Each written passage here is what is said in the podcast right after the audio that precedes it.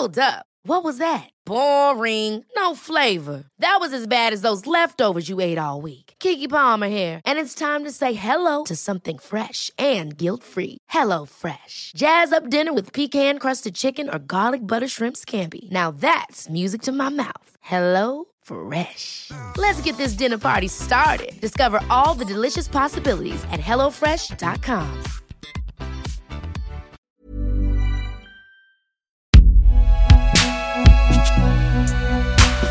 Un podcast Binge.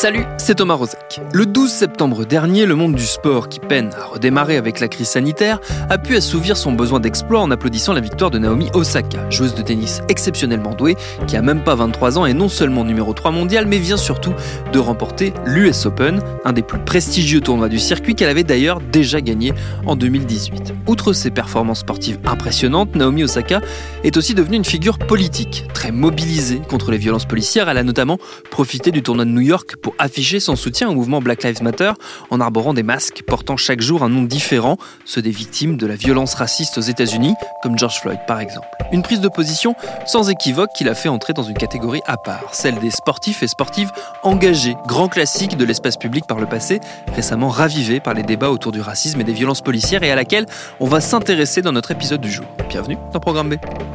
You said from the beginning you had seven matches, seven masks, seven names. What was the message you wanted to send, Naomi? Um, well, what was the message that you got? Was more the question. I feel like the point is to make people start talking.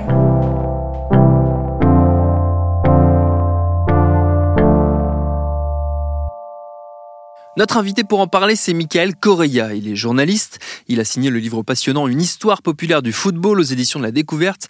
Il creuse justement l'idée d'un foot où la politique et la lutte sociale comptent autant que le 4-4-2 ou les subtilités du hors-jeu. J'ai commencé par lui demander si selon lui ce récent regain d'activité du côté des liens entre sport et engagement qu'on a vu aussi bien dans la NBA que dans le baseball et donc que dans le tennis, voulait dire que le sport pro s'était dépolitisé au fil du temps.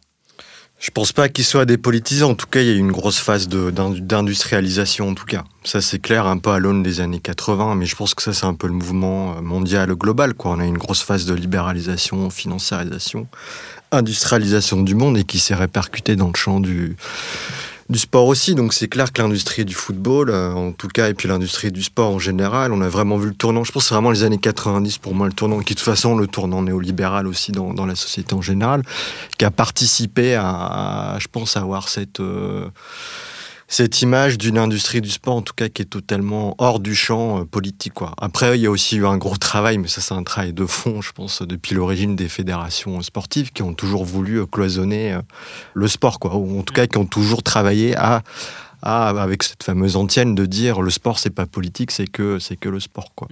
Donc t'as- il y a vraiment à la fois cette industrie là du, du foot pour des raisons aussi financières hein, pour euh, faut que ce soit un business qui puisse le vendre qui puisse vendre dans tous les pays possibles donc moins c'est politisé et mieux a priori ça se vend et puis les grandes fédérations sportives aussi qui ont, qui ont participé à ça. Et après pour terminer il y a eu aussi tout un on va dire une production intellectuelle qui, pour moi, je pense, euh, date des années 70 à peu près, à la fois en Europe et aux États-Unis aussi. Pour un peu rebondir sur la NBA, il y a eu tout un pan critique, euh, notamment au sein du mouvement Black Power, pour dire que de toute façon, le sport, c'était une institution qui était structurellement raciste, euh, avec des figures comme Mohamed Ali, hein, mais il y a aussi d'autres euh, d'autres figures, d'autres boxeurs au sein du, mouvement Black Power. Du coup, voilà, il y, a- tout ça qui a fait qu'on a une espèce de, trentaine, une séquence d'une trentaine d'années qui a fait que euh, on, a eu l'impression que l'industrie du sport vivait hors du champ politique. Mais là, au contraire, on vit depuis quelque temps quand même une séquence politique euh, assez folle. Quoi. Il suffit de même de, de voir là, en France, par exemple, entre euh, le mouvement des Gilets jaunes, le mouvement contre les retraites, euh, toute la grosse séquence féministe au mois de mars dernier.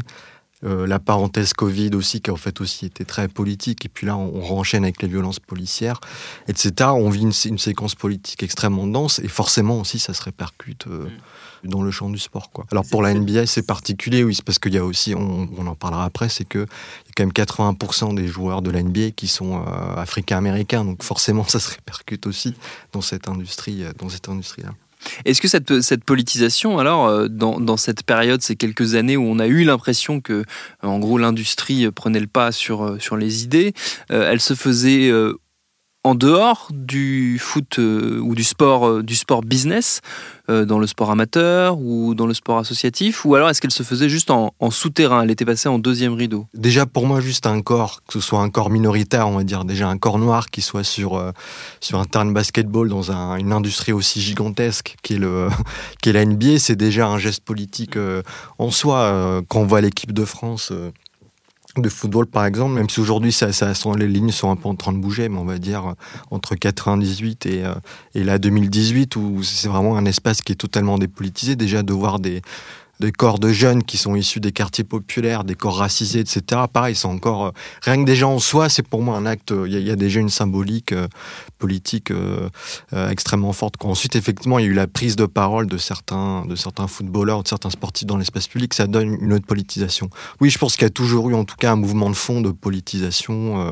moi, je suis plus spécialiste du football, donc j'ai plus parlé du foot, mais effectivement, dans le football amateur, dans les tribunes aussi, il y a eu beaucoup de mouvements d'auto-organisation, d'essayer de créer des clubs coopératifs, par exemple, des coopératives de supporters, euh, essayer de contrer un peu, euh, un peu à la manière de syndicalistes dans une industrie, hein, essayer un peu de contrer justement les, dérives du, du, sport business. Donc il y a toujours une, politisation qui a été, euh, oui, qui a été plus underground, on va dire. Mais je pense pas qu'il est connecté là aujourd'hui à l'industrie du sport business. Là, on, parle vraiment de joueurs, de stars du de stars sportives qui commencent à vraiment à, s'exprimer de façon politique là-dessus. Mais en tout cas, oui, il y a toujours une ligne de fond. Ça a été toujours un débat, en tout cas dans le, dans le champ du sport, mais que ce soit encore une fois en France, par exemple, euh, au sein du football amateur, au sein du, du, milieu euh, des ultras, qui sont les supporters euh, justement un peu plus radicaux, on va dire. Au sein de ce mouvement-là, il y a toujours eu des débats sur comment politiser ou pas la question, comment lutter contre les dérives du foot, du foot business.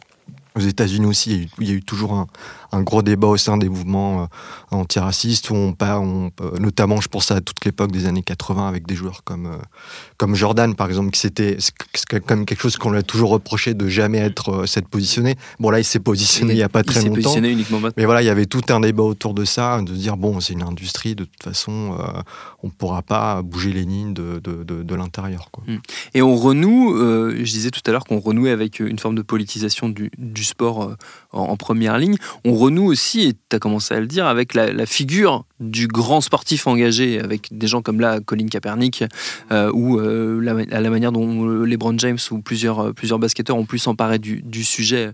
The guy in control has given um, people in racism, you know, in negative racism, an opportunity to be out and outspoken without, um, without fear. We can't allow that to um, stop us from all, you know, continuing to be together and, and, and preach the right word of living and loving and laughing and things of that nature.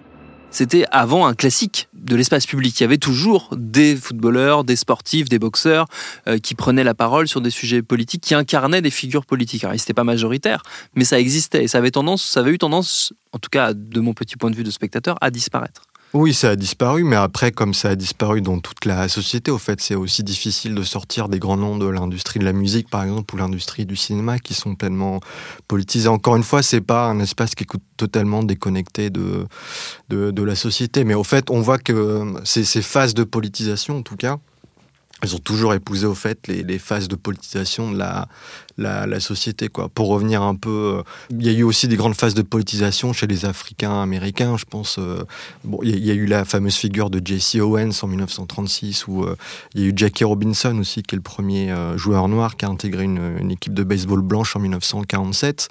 Enfin, déjà, c'était une phase de politisation et de lutte pour les droits civiques qui était forcément intense et qu'on va plus retrouver après.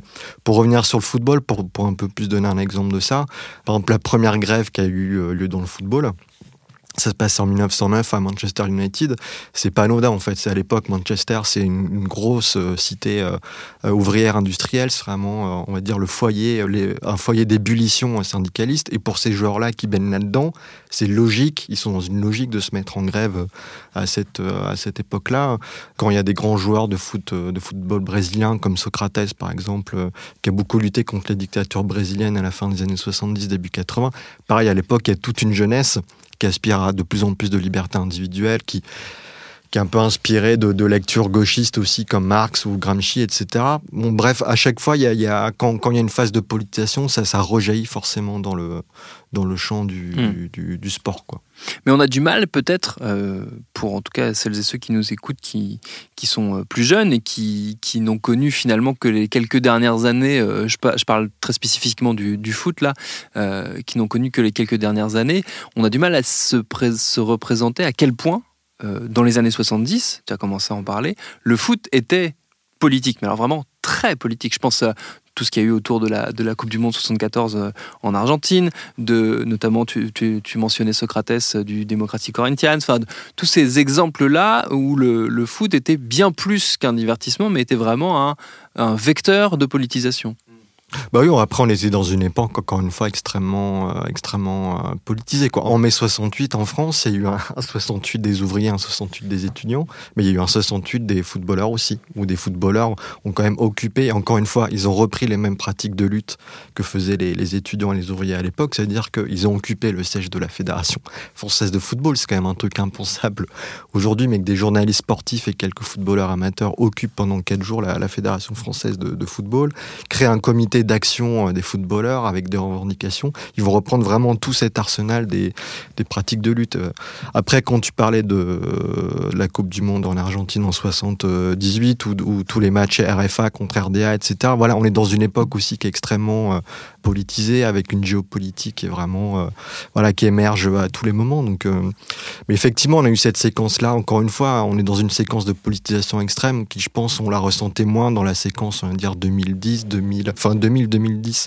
Je pense que là, là, quand on réfléchit un peu sur la, la décennie 2010-2020, on est dans une phase de politisation extrême. Après, il faut savoir aussi pour ces joueurs-là, je pense à des footballeurs comme, euh, là on a vu Kurzawa par exemple, un joueur du PSG qui était euh, au manif du comité Adama, ou Mbappé qui s'est positionné euh, contre les violences policières après George Floyd. Il y a aussi une pression publique au fait. Il y a aussi des gens qui, vont, qui, les, interpellent de plus en plus, notamment à travers les, réseaux sociaux. Et je pense qu'il y a une pression sociale qui fait que ces joueurs-là se sentent un peu euh, euh, vecteurs d'une mission, en tout cas d'un passage de relais, en tout cas d'un message politique. Par exemple, sur Mbappé, quand il a commencé à s'exprimer contre les violences policières sur George Floyd. La même semaine, il y avait aussi l'histoire du, gamin de 14 ans, là, Gabriel, qui s'était fait tabasser par la police pour avoir euh, volé un scooter, je crois. Bon, il y, a- eu quand même une grosse phase, et c'était à Bondy qui plus.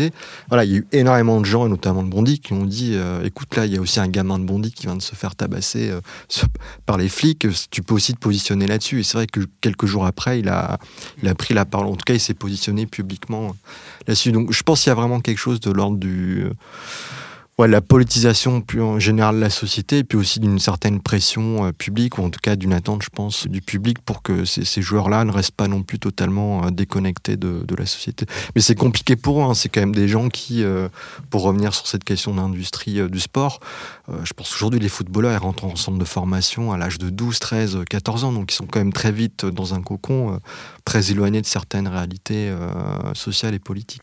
Est-ce qu'ils sont aussi par ailleurs rattrapés par une forme d'enjeu de communication alors quasiment inversé, c'est-à-dire que euh, on aurait pu imaginer que pendant longtemps l'enjeu de communication c'était justement d'apparaître assez lisse, pas politique et de pouvoir séduire un peu tout le monde. Et là, les choses s'inversent et que ça devient un enjeu d'apparaître comme étant politique et on, le voit notamment avec le battage que peuvent faire certaines marques sportives euh, en étalant leur engagement justement en essayant de capter aussi euh, l'attention du public par ça. Ouais, bah ça, c'est toute une, c'est une des ambivalences de l'industrie du sport. Bah, Il y a notamment bah, Colin Kaepernick, hein, qui est donc, je rappelle, qui est le joueur de football américain qui avait posé son genou en 2006 en- pendant l'hymne national américain. when there's significant change and I feel like that flag represents what it's supposed to represent and this country is representing people the way that it's supposed to, I'll stand. Quelque temps après, il est devenu l'égérie de Nike. Et il faut savoir que Nike, aujourd'hui, depuis quelques années, est en pleine phase de, reformatage, on va dire, de, sa marque, quoi, qui essaye d'avoir une vision beaucoup plus, euh, en tout cas une image de marque beaucoup plus euh, sociale. Euh, c'est une marque, par exemple, qui s'est beaucoup investie et ben, ici en banlieue parisienne, hein, dans le 9-3, qui va organiser des tournois de foot, qui va soutenir beaucoup de football féminin aussi, puisqu'ils sentent que c'est un nouveau marché aussi à appréhender. Qui peut être aussi vecteur de, certaines, de certaines valeurs. Et Mbappé aussi, il est pleinement dans cette lignée-là. Donc il va aussi s'aligner en quelque sorte avec la, nouvelle politique un peu plus, on va dire, sociale avec tous les guillemets qui vont autour de, de ses sponsors. Donc oui, il y, a un jeu qui est vraiment extrêmement ambivalent, quoi, où on passe justement d'une neutralité politique pour beaucoup mieux vendre un produit, à au contraire le fait qu'avoir une espèce d'image de marque un peu engagé. Et puis encore une fois, c'est un peu, il y, a aussi cette influence-là des, États-Unis, où justement, ça, peut pousser justement à, les engager. Mais c'est une ambivalence. Hein. Cette industrie aussi, elle est gangrénée par ses enjeux euh, marketing et qu'à partir d'un moment, il y a, beaucoup trop d'ambivalence. En tout cas, on n'est plus forcément dans un outil euh, d'émancipation. Hmm. De quelle manière, euh, selon toi, ce qu'on voit en Europe, justement, cette politisation en Europe, est une caisse de résonance d'un mouvement qui serait un peu plus avancé aux États-Unis, parce qu'on on a vu c'est allé beaucoup plus loin dans la mobilisation, notamment on en revient à l'exemple de la NBA où là, il y a eu des actions très claires des, clubs, des joueurs, où c'est allé beaucoup plus loin que la simple prise de parole, prise de position, prise de euh, phrase de soutien euh, glissée entre deux portes. Moi, je pense que c'est aussi une question politique de fond, de la question raciale qui est beaucoup plus euh, avancée. En tout cas, je pense que les, les sportifs sont beaucoup plus conscients de ça. Encore une fois, comme je le disais, il y a toute cette histoire de, de fond qui date depuis la fin du 19e siècle pour les Africains américains. Et je pense que les joueurs de la NBA avec le mouvement Black Lives Matter sont pleinement inscrits dans cette dans cette euh, lignée-là. Bon, il y a aussi une spécificité du, sport américain, je pense notamment au football féminin, parce que, pour revenir un peu là-dessus, avec une figure comme Megan Rapinoe, qui est vraiment devenue euh, par une, figure politique euh, sur les droits LGBT notamment, mais aussi en défense, qui, est aussi une alliée aussi de ces questions-là autour de, des violences policières. Bon, c'est dû aussi au fait que le foot, il y a beaucoup moins d'enjeux aux États-Unis d'un point de vue juste marketing. Je pense qu'en France, euh, les joueurs, en tout cas, on va dire racisés, commencent enfin, ils peuvent commencer à être conscients. Ça date aussi de 98. Hein. Il y a quand même un joueur comme Christian Carambeu qui refusait de chanter l'hymne national parce que son grand-père était dans un zoo, euh, qui était kanak, hein, qui était dans un zoo euh, humain. On, commence, ça commence un peu à infuser, mais cette question-là raciale, on voit encore aujourd'hui, c'est encore, un gros débat aujourd'hui en France. Euh, et je pense que ça, ça va commencer un peu à infuser en Europe, mais c'est vrai qu'elle n'est pas aussi structurante en tout cas qu'au qu'aux États-Unis. Mais effectivement, il y a eu, euh, je pense, ce qui s'est passé avec le mouvement Black Lives Matter et ce positionnement des, des joueurs, des sportifs euh, américains. Je pense que ça a beaucoup euh, touché les, les sportifs, notamment français, notamment racisés. Je pense qu'ils ont commencé, enfin, j'espère, à prendre conscience qu'il y avait quelque chose, qu'il y avait un enjeu politique et social autour, autour de ça. Là où on n'a pas encore totalement rebouclé la, boucle avec les années 70 et où on n'a pas recréé euh, exactement la même ambiance, euh, c'est qu'on n'a pas encore assisté à un phénomène que toi tu as beaucoup décrit et auquel tu t'es beaucoup intéressé, qui sont euh, en, gros les mouvements sportifs parallèles, autonomes, autonomistes, qui veulent s'inscrire en dehors des fédérations, en dehors des structures institutionnelles. ça existe toujours, il y a toujours des choses qui existent, mais ça reste bien moins fort que ça ne l'a été. Est-ce que tu penses que ça peut, euh, de par cette politisation et de ces, nouvelles générations sportives qui sont peut-être plus politisées, ça peut euh, connaître une seconde jeunesse?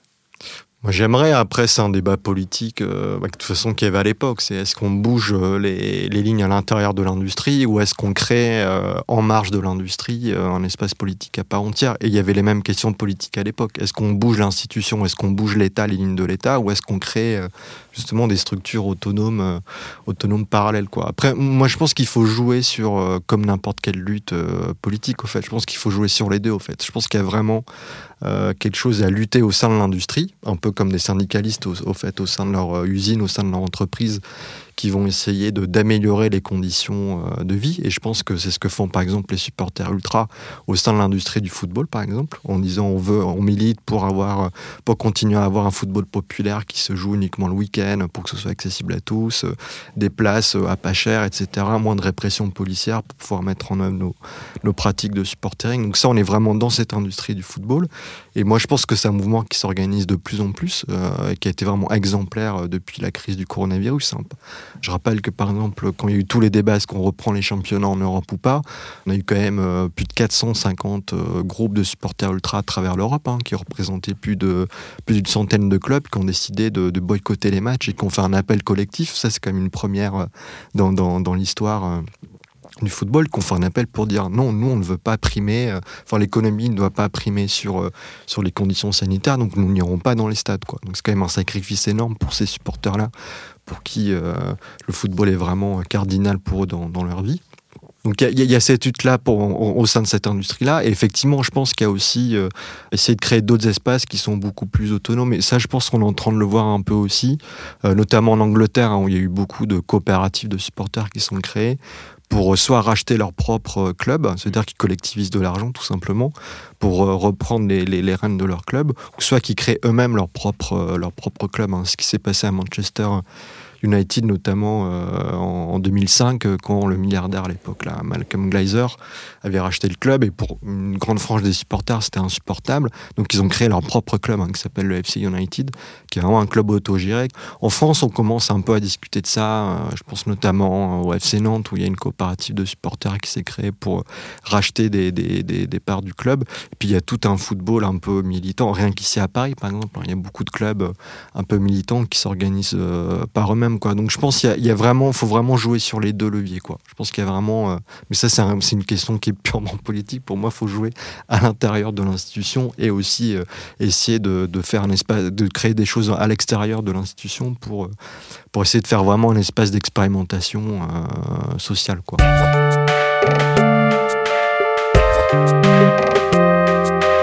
Le livre de notre invité, Une histoire populaire du football, s'est paru aux éditions de la Découverte. Merci à Mickaël Correa pour ses réponses. Programme B, c'est un podcast de Binge Audio préparé par Lauren Bess, réalisé par Mathieu Thévenon. Abonnez-vous sur votre appli de podcast préféré pour ne manquer aucun de nos épisodes. Facebook, Twitter, Instagram si vous voulez nous parler. Et à demain pour un nouvel épisode.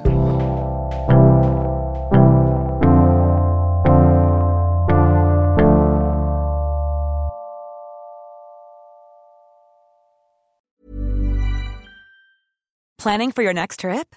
Elevate your travel style with Quince. Quince has all the jet setting essentials you'll want for your next getaway, like European linen, premium luggage options, buttery soft Italian leather bags, and so much more. And is all priced at 50 to 80% less than similar brands. Plus, Quince only works with factories that use safe and ethical manufacturing practices. Pack your bags with high-quality essentials you'll be wearing for vacations to come with Quince. Go to quince.com slash pack for free shipping and 365-day returns.